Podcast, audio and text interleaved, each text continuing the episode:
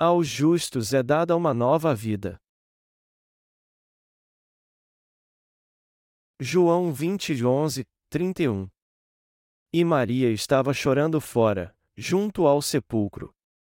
Estando ela, pois, chorando, abaixou-se para o sepulcro e viu dois anjos vestidos de branco, assentados onde jazera o corpo de Jesus, um à cabeceira e outro aos pés. E disseram-lhe eles: E mulher, por que choras? Ela lhes disse: Porque levaram o meu senhor, e não sei onde o puseram. E, tendo dito isso, voltou-se para trás e viu Jesus em pé, mas não sabia que era Jesus. Disse-lhe Jesus: Mulher, por que choras? Quem buscas? Ela, cuidando que era hortelão, disse-lhe: Senhor, se tu o levaste, dize-me onde o puseste, e eu o levarei. Disse-lhe Jesus: Maria. Ela, voltando-se, disse-lhe: E Raboni, que quer dizer mestre? Disse-lhe Jesus: Não me detenhas, porque ainda não subi para meu Pai, mas vai para meus irmãos e dize-lhes que eu subo para meu Pai e vosso Pai, meu Deus e vosso Deus. Maria Madalena foi e anunciou aos discípulos que vira o Senhor e que ele lhe dissera isso. Chegada, pois, a tarde daquele dia, o primeiro da semana, e cerradas as portas onde os discípulos, com medo dos judeus, se tinham ajuntado, chegou Jesus, e pôs-se no meio, e disse-lhes: Pai seja convosco. E, dizendo isso, mostrou-lhes as mãos e o lado. De sorte que os discípulos se alegraram, vendo o Senhor. Disse-lhes, pois, Jesus outra vez: Pai seja convosco.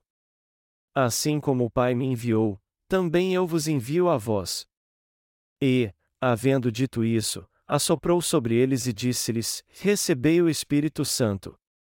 Aqueles a quem perdoardes os pecados, lhes são perdoados, e, aqueles a quem os retiverdes, lhes são retidos.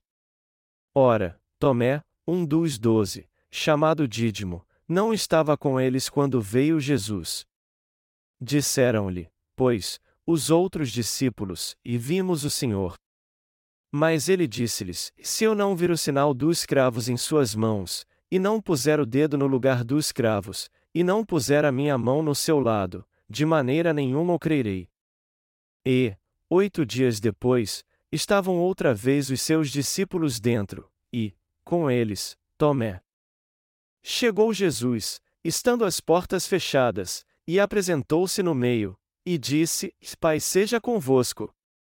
Depois, Disse a Tomé: Põe aqui o teu dedo e vê as minhas mãos, chega a tua mão e põe-na no meu lado, não sejas incrédulo, mas crente.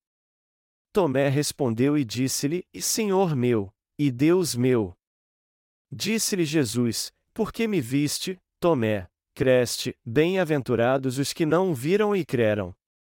Jesus, pois, operou também, em presença de seus discípulos, muitos outros sinais, que não estão escritos neste livro. Estes, porém, foram escritos para que creiais que Jesus é o Cristo, o Filho de Deus, e para que, crendo, tenhais vida em seu nome. Hoje é domingo de Páscoa. No culto pela manhã, o tema da minha mensagem foi: Temos que ser gratos a Deus que nos deu uma nova vida. Meus irmãos, uma nova vida gloriosa espera pelos justos que creem no Evangelho da Água e do Espírito.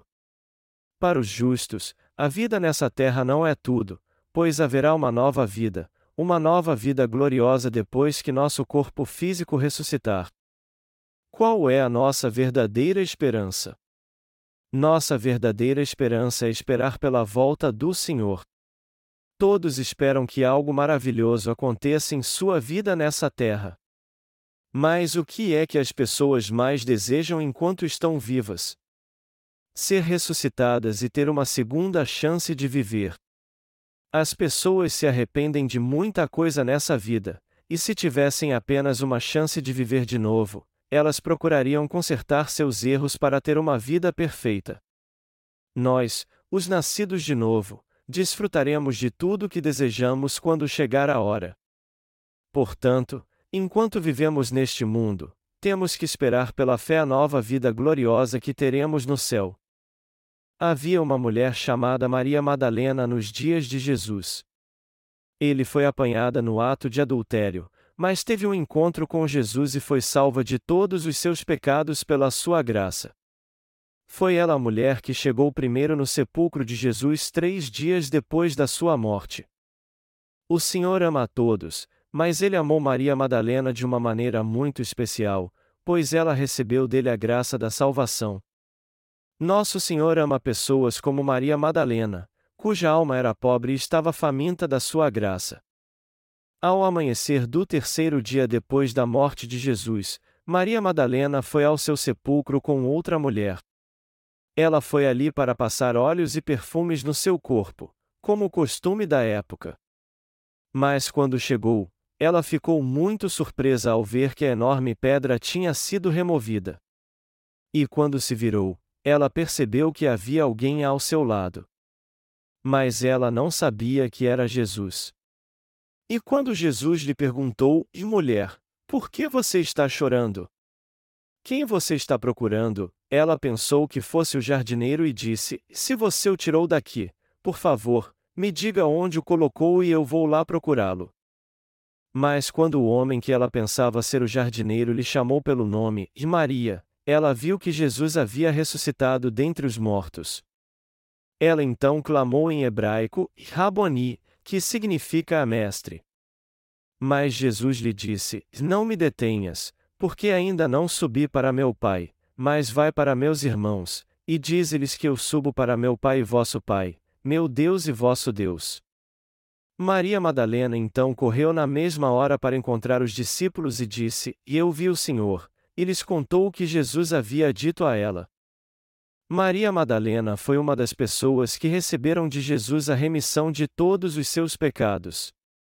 Era ela que ia morrer apedrejada quando teve um encontro com Jesus, e tanto sua alma como seu corpo foram salvos pela sua graça. Foi por isso que ela o amava tanto podemos ver que há muitas mulheres chamadas Maria na Bíblia. Por exemplo, o nome da mãe de Jesus era Maria. Então, podemos até pensar que a mulher que chegou primeiro ao sepulcro de Jesus foi sua mãe. Mas a Bíblia diz claramente que foi Maria Madalena. Quando Jesus foi crucificado, outras Marias ficaram com sua mãe junto à cruz, Maria Madalena e a outra Maria, esposa de Cleofas, João 19 horas e 25 minutos. Maria era um nome comum em Israel, assim como muitas mulheres coreanas se chamam Sunja. Maria Madalena foi uma mulher que recebeu uma grande bênção do Senhor. Por isso, ela sempre visitava Jesus e passava bastante tempo com ele. Isso é descrito com mais detalhes no Evangelho de João. Vamos voltar agora para a cena no sepulcro. As outras mulheres que estavam com Maria pensaram que o homem que estava na frente do sepulcro era um anjo. Elas então saíram correndo com medo. Mas Maria Madalena ficou e perguntou sem medo algum ao homem que ela pensava ser o jardineiro onde o corpo de Jesus estava, pois se ele dissesse isso a ela, ela iria buscá-lo. No entanto, quando Jesus a chamou pelo nome, de Maria, ela viu que era Jesus. Foi por isso que ela clamou, e Raboni. Mas ao contrário de Maria, muitos hoje em dia não conseguiriam reconhecer o Senhor ressuscitado na mesma hora. Talvez ela o tenha reconhecido porque era de manhã. Todos vocês sabem como é quando amanhece, não é verdade? Quando saímos para vir ao culto de manhã, ainda está tudo escuro. Mas quando o culto acaba, o sol começa a brilhar e podemos ver a rua e todas as pessoas passando. É nessa hora que dizemos que está amanhecendo, e foi nessa hora mesmo que Maria Madalena foi ao sepulcro. Maria Madalena encontrou Jesus ressuscitado ao amanhecer. Raboni. És tu mesmo, mestre? Foi essa a pergunta que ela fez enquanto tentava tocá-lo. Mas Jesus disse a ela para não tocá-lo, pois ele ainda não tinha ido para o Pai. Ele disse a ela para procurar os discípulos e dizer a eles que ele havia ascendido para o Pai. Ele era mesmo o Senhor ressurreto. Então, Maria Madalena correu para o lugar onde estavam os discípulos e testificou isso a eles com grande alegria. Irmãos, eu creio que o Senhor ressuscitou dos mortos. Eu creio nisso porque, ao ressuscitar dos mortos, ele completou a obra da salvação. Se nosso Senhor não tivesse ressuscitado, nossa salvação não teria sido completada. Eu tenho dito sempre a vocês que nós recebemos uma nova vida por causa da ressurreição do Senhor. E temos que entender que não é esse tipo de vida que temos aqui que teremos no mundo vindouro. Nós não teremos uma vida limitada e depois morreremos, ao contrário, o que espera por nós é a vida eterna. Nós, os justos, teremos uma vida plena. E eu quero que vocês saibam que nossa vida será abençoada para sempre. Eu quero contar a vocês um pouco sobre mim. Na tábua do meu coração está gravado: remissão de pecado de Deus. E também está gravado lá que eu vou viver no reino do Senhor para sempre, pois Ele é o meu pastor. Por isso, uma grande esperança se renova em meu coração sempre que eu lembro, e eu viverei para sempre. Com toda certeza, eu vou viver para sempre. E como há essa grande esperança em meu coração, eu vou ter mesmo uma vida gloriosa com o Senhor para sempre. Tudo que eu sempre quis e desejei acontecerá. Eu vou ter essa vida quando ressuscitar dos mortos. O livro de Apocalipse nos revela como será este dia. O apóstolo Paulo também ansiou por esse dia, quando desfrutaria da glória celestial com o Senhor, e disse: Porque para mim tenho por certo que as aflições deste tempo presente não são para comparar com a glória que em nós há de ser revelada. A Romanos 8 horas e 18 minutos. Eu também creio que terei uma vida maravilhosa e abençoada. É por isso que eu anseio tanto por este dia. Meus irmãos, essa esperança não é algo passageiro que desaparece a cada manhã, mas uma esperança que devemos ter ao longo de toda a nossa vida. Eu quero que vocês saibam que essa foi a bênção valiosa e gloriosa que o Senhor nos deu. Nós, os justos, devemos ter a esperança de que participaremos da primeira ressurreição. É nisso que devemos pensar, e eu terei uma nova vida. A dor e o sofrimento de agora não é o que está reservado para mim, uma nova vida gloriosa em espera pelos justos. Então, temos que esperar pacientemente por este dia. O Senhor nos dará paciência, alegria e coragem para cumprirmos tudo que Ele nos determinou até o dia em que viveremos com Ele. Eu creio que toda a Bíblia fala dessa esperança. Eu sei que uma nova vida está à nossa espera. É por isso que eu vivo na expectativa de que essa esperança um dia se tornará realidade. Jesus se revelou a Maria Madalena e a outra mulher na manhã do domingo de Páscoa. Mas aos discípulos, ele só apareceu no domingo à noite. Seus discípulos se esconderam juntos com medo dos judeus, porque eles queriam prendê-los. Eles falavam sobre o que tinha acontecido, alguns devem ter dito, e eu vi Jesus. Ele ressuscitou mesmo dos mortos. E Pedro e João devem ter conversado sobre o sepulcro que estava vazio quando eles chegaram lá. Pai seja convosco. Os discípulos trancaram bem as portas e as janelas para não ser apanhados pelos judeus, mas Jesus de repente apareceu para eles. Ele disse então: Pai seja convosco, a João 20 horas e 19 minutos. Este foi o primeiro cumprimento que Jesus fez aos discípulos depois da ressurreição. Pai seja convosco. Mas o que é essa paz? Essa paz celestial é algo grandioso que podemos ter paz é um estado de ausência de todo medo, seguido de uma presença de pura alegria. As pessoas que não conhecem essa paz dizem que ela é um estado de segurança e conforto, de tranquilidade. E a palavra paz foi a primeira que Jesus disse aos discípulos depois que ressuscitou dos mortos. Jesus os saudou dizendo: Pai seja convosco. Nós sabemos que o que Jesus disse foi muito apropriado naquele momento. Mas por que Jesus desejou-lhes paz mais do que qualquer outra coisa? Ele fez isso porque os discípulos estavam muito tensos e temorosos naquela ocasião. Foi por isso. Como os judeus haviam crucificado seu mestre Jesus, eles ficaram com medo de ser presos também, porque eram seus seguidores. Eles temiam que a coisa ficasse pior e os judeus decidissem prendê-los também, dizendo: Por que nós não prendemos e matamos também aqueles que seguiam Jesus? Eles estavam com medo que os judeus quisessem prender e matar os seguidores de Jesus, assim como fizeram com seu mestre. Então, na hora em que estavam conversando sobre a ressurreição de Jesus, com todas as portas e janelas trancadas por medo dos judeus, Jesus apareceu a eles e os saudou assim: Pai seja convosco. Os discípulos viram fisicamente o Senhor ressuscitado.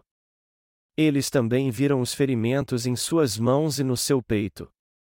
E quando viram os seus ferimentos, eles ficaram cheios de alegria. Aqueles a quem perdoardes os pecados lhes são perdoados. Vamos ler João 20, 21, 23. Disse-lhes, pois, Jesus outra vez: Pai seja convosco, assim como o Pai me enviou, também eu vos envio a vós. E, havendo dito isto, assoprou sobre eles e disse-lhes: Recebei o Espírito Santo. Aqueles a quem perdoardes os pecados lhes são perdoados, e aqueles a quem os retiverdes lhes são retidos. Jesus mostrou seu lado e suas mãos feridas aos discípulos, e os saudou dizendo: Pai seja convosco, assim como o Pai me enviou, também eu vos envio a vós. E soprou sobre eles o Espírito Santo. Espírito Santo é pneuma em grego. E o significado de pneuma é sopro. O que isso quer dizer? Vocês se lembram do texto de Gênesis onde Deus forma o homem do pó da terra e sopra em suas narinas o fôlego de vida, e o homem se torna alma vivente? É isso. Foi assim que Jesus soprou nos seus discípulos. Primeiro ele disse: Pai seja convosco. E depois disse: Recebei o Espírito.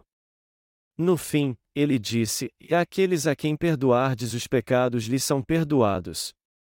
Nosso Senhor veio a essa terra num corpo humano através do corpo da Virgem Maria segundo a vontade do Pai. Ele foi batizado por João Batista quando tinha 30 anos de idade. E através desse batismo, ele levou sobre si todos os pecados do mundo de uma vez por todas. Ele foi crucificado levando todos os pecados do mundo, derramou seu sangue sobre ela e ali morreu. Ele ressuscitou dos mortos ao terceiro dia, mas depois apareceu aos discípulos e os saudou dizendo: Pai seja convosco. E também disse: E assim como o Pai me enviou, também eu vos envio a vós. Vamos meditar no que essas palavras querem dizer.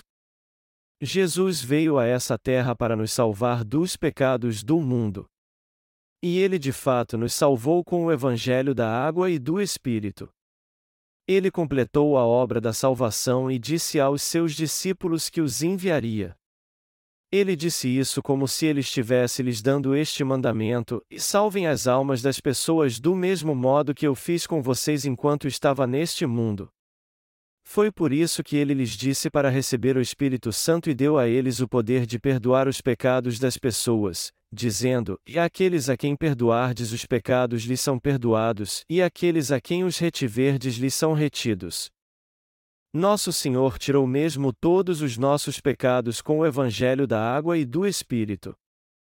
E depois que ressuscitou dos mortos, ele nos deu poder para perdoarmos os pecados das pessoas. E todo aquele que crê nisso é alguém que recebeu a remissão de seus pecados. Aqueles cujos pecados foram perdoados receberam o dom do Espírito Santo. Irmãos, fomos salvos dos nossos pecados crendo no Evangelho da água e do Espírito. E todos que foram salvos receberam o Espírito Santo. O que acontece quando recebemos o Espírito Santo? Nós nos tornamos filhos de Deus na mesma hora. Isso é algo muito importante que jamais devemos esquecer. O Espírito Santo não é algo que pode ser recebido através da oração. É um dom gratuito de Deus dado aos seus filhos que foram salvos de todos os seus pecados. Jesus disse aos discípulos para receber o Espírito Santo. E ele lhes deu o poder de remir os pecados das pessoas. Podemos ver aqui que os discípulos, que haviam recebido a remissão de pecados, também receberam poder de perdoar os pecados das pessoas. O Senhor deu mesmo essa poder aos discípulos. Vamos ler o texto bíblico deste capítulo novamente. Aqueles a quem perdoardes os pecados lhes são perdoados, e aqueles a quem os retiverdes lhes são retidos. Jesus disse essa palavra aos discípulos por uma boa razão. Os discípulos de Jesus sabiam muito bem quem ele era. Eles sabiam que ele havia nascido de Maria e criam nisso. Eles criam também que ele foi batizado por João Batista aos 30 anos de idade para levar todos os pecados do mundo, que ele morreu crucificado para nos salvar do castigo da morte de todos os nossos pecados, que ele ressuscitou dos mortos e que, por essa razão, se tornou o Salvador de toda a humanidade. E quando eles compartilharam isso com outras pessoas, elas creram nisso também e receberam a remissão de pecados.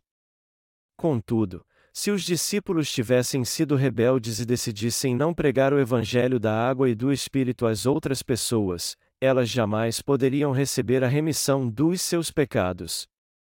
A pergunta que surge aqui é se os seguidores de Jesus têm poder ou não de remir os pecados das pessoas. A primeira coisa que temos que entender é que Jesus tinha poder para remir os pecados das pessoas. A segunda coisa que temos que ver aqui é que este mesmo poder foi manifestado na vida dos discípulos que criam em Jesus, que veio pelo Evangelho da Água e do Espírito. Sendo assim, nós também temos este mesmo poder e devemos pregar o Evangelho da Água e do Espírito a todas as pessoas. Aqueles que ainda não ouviram o Evangelho da água e do Espírito e ou se recusam a crer nele não podem receber a remissão de pecados. Por outro lado, os que são obedientes e creem no Evangelho da água e do Espírito através de nós que o pregamos recebem a remissão de pecados pela fé, sem exceção. Podemos ver assim que o poder dado aos discípulos foi muito grande. Quando Pedro olhou nos olhos do paralítico e disse: Não tenho prata nem ouro, mas o que tenho isso te dou. Em nome de Jesus Cristo, o Nazareno, levanta-te e anda. O homem se levantou na mesma hora, andou e até correu de tanta alegria. Qual foi a única coisa que Pedro disse que poderia dar a ele? Ele disse: O que tenho isso te dou. A única coisa que ele tinha era a sua fé. Quando os discípulos de Jesus transmitiam sua fé às pessoas, ela na hora trazia resultados na vida delas. Já que é assim, que tipo de mudança podemos gerar na vida das pessoas que encontrarmos? Nós temos o mesmo poder de remir os pecados das pessoas com o Evangelho da água e do Espírito. Nós somos os justos que podem gerar uma mudança na vida de todo mundo. Nós temos este poder. Não há como descrever este poder. Mas apesar disso, há muitas pessoas que nos rejeitam, nos odeiam, tentam nos ferir e querem nos matar, como aconteceu com os discípulos. No entanto, o que elas não entendem é que não estão fazendo isso a nós, mas a Deus. Por causa da sua teimosia, essas pessoas estão se levantando contra a justiça de Deus. Nós somos os verdadeiros e aprovados embaixadores do Reino de Deus. Há muitos embaixadores na Coreia, assim como no seu país. Há embaixadores do Japão, dos Estados Unidos, etc. E se algo desagradável acontecer, como por exemplo, se os livros japoneses distorcerem a história do nosso país, nosso ministro das Relações Exteriores chamará o embaixador japonês e lhe pedirá explicações sobre isso. Por que seu país não está ensinando a verdade sobre a nossa história? Vocês não deveriam ensinar a verdade? O que este embaixador teria que fazer então?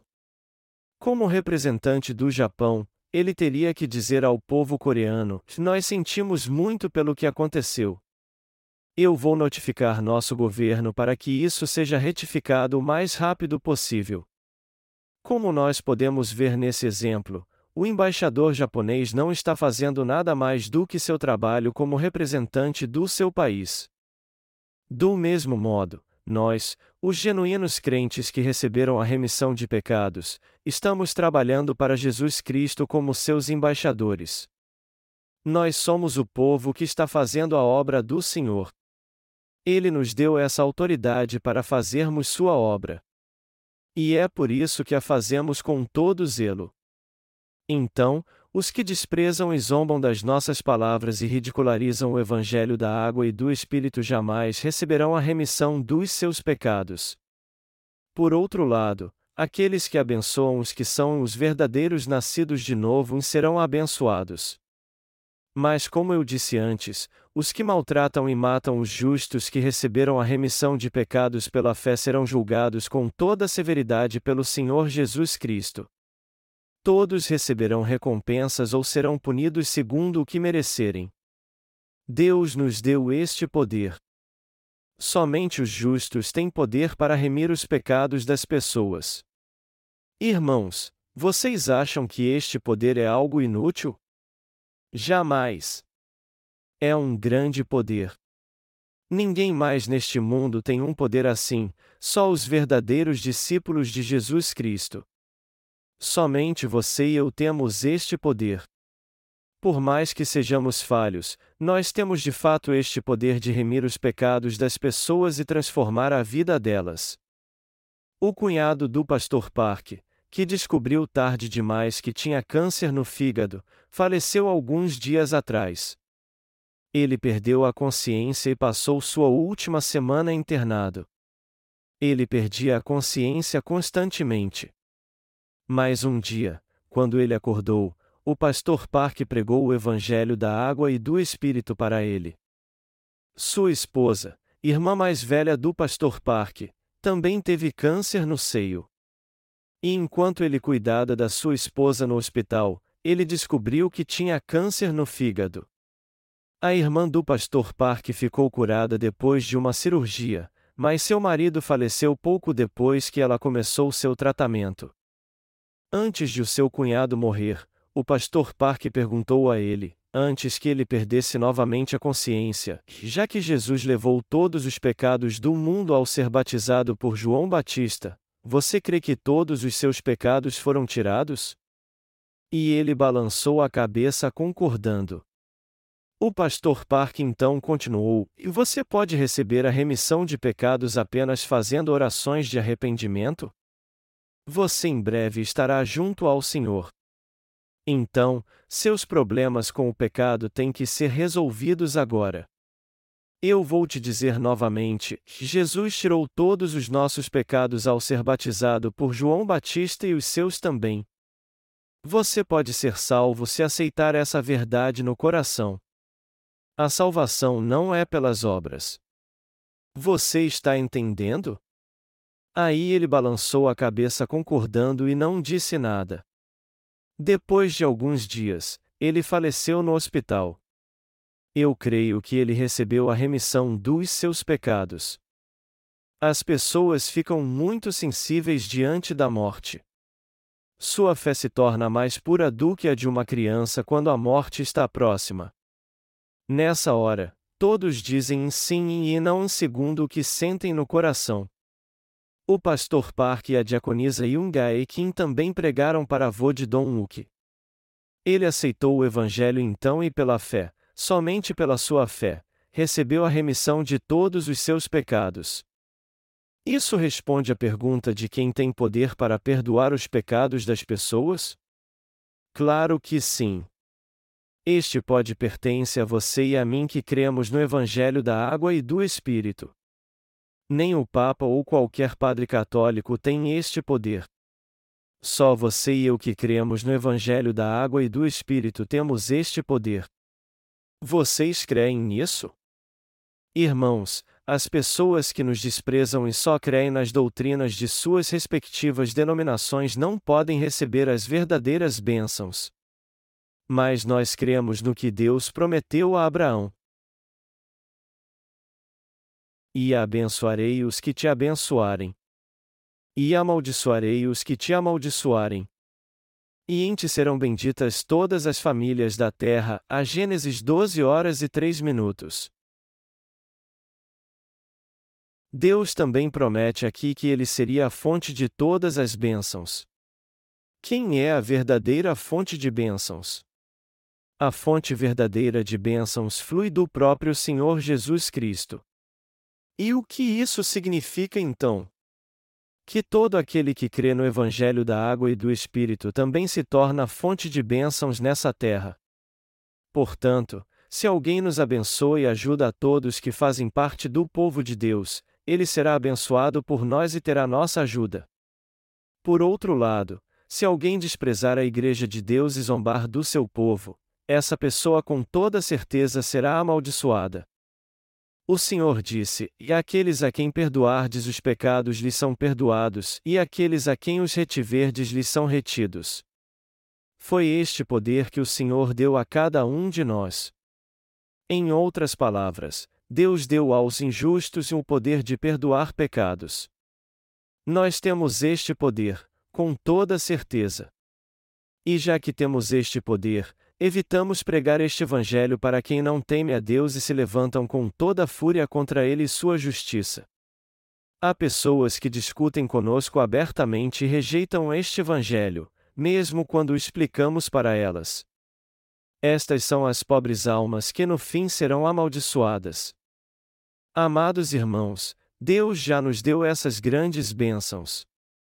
Para resumir, eu quero falar com vocês sobre isso. Havia um discípulo chamado Dídimo ou Tomé. E ele estava com os discípulos quando Jesus apareceu para eles após ressuscitar.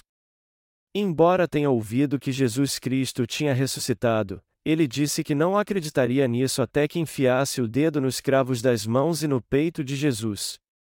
Então, Jesus apareceu para eles novamente.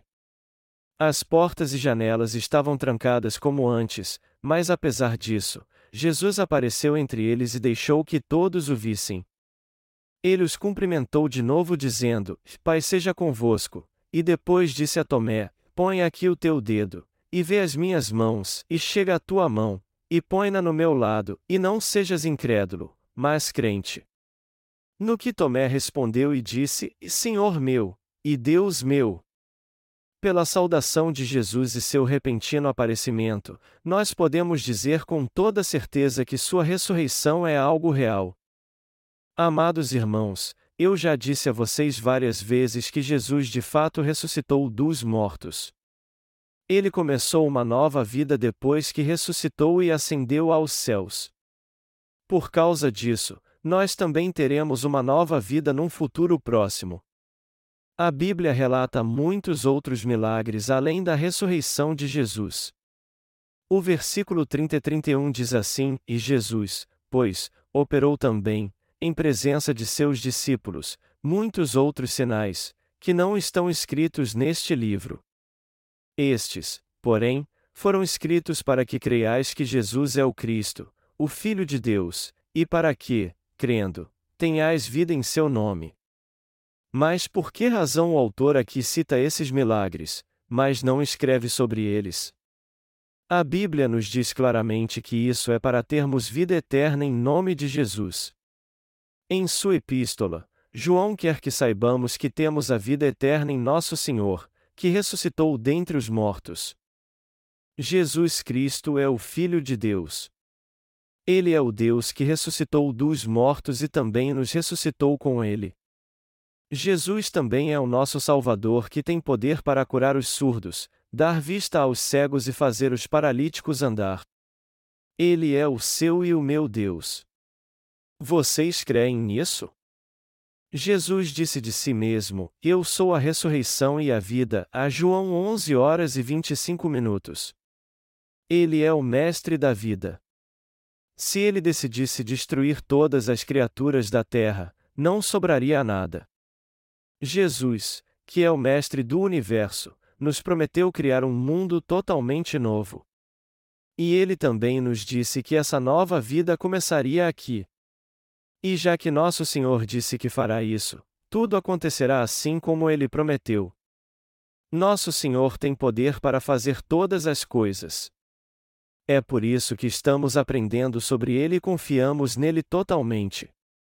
Há muitos que creem e conhecem Jesus corretamente. E sua fé só cresce com o passar do tempo. Só que há outros que ouviram o Evangelho, mas não conseguiram ou simplesmente se recusaram a entendê-lo. Alguns receberam a remissão de pecados, mas outros, infelizmente, são ignorantes espirituais por causa dos seus desejos carnais. Outros não entendem como é precioso este Evangelho, e não sabem como servir a Deus por não saberem seu lugar e seu papel na Igreja. É por isso que precisamos vigiar sempre. Nós temos que saber qual é o nosso papel na Igreja, o que foi confiado a nós, e entender que Deus confirma nosso chamado. Também temos que nos esforçar e fazer o melhor para cuidar bem da obra que Deus nos confiou. Se procurarmos fazer o melhor naquilo que Deus nos confiou com fé e responsabilidade, estaremos sempre espiritualmente atentos. Eu me sinto muito abençoado nessa manhã de Páscoa. Essa é a melhor época para se falar da ressurreição de Cristo. E eu me sinto muito grato por poder falar sobre isso hoje. Eu me sinto grato particularmente por saber que há uma nova vida esperando por nós. É por isso que eu sou grato a Deus. Eu creio que vocês sentem o mesmo. Eu quero que vocês fiquem atentos tanto física quanto espiritualmente. Não fiquem desligados enquanto eu estou pregando. Sua obrigação é ouvir e anotar tudo que Deus te diz durante a pregação. O que eu prego é o que Deus quer que eu fale a vocês. E o que Deus tem nos falado por meio dessas pregações. Isso é muito importante. Se vocês quiserem saber o que Deus está dizendo, vocês têm que ouvir tudo com a mente aberta, por mais que estejam cansados. Mas se vocês ficarem sentados aí só para passar o tempo, vocês ficarão entediados. Se vocês não tiverem totalmente acordados, vocês ficarão entediados, por mais que a palavra de Deus seja maravilhosa. Apesar de vocês pensarem que eu estou repetindo a mesma velha história várias e várias vezes, isso não deveria deixar vocês entediados. E vocês têm que entender que nenhuma das minhas pregações conta a mesma velha história. Se vocês lerem minhas pregações em meus livros, vocês verão que elas são diferentes.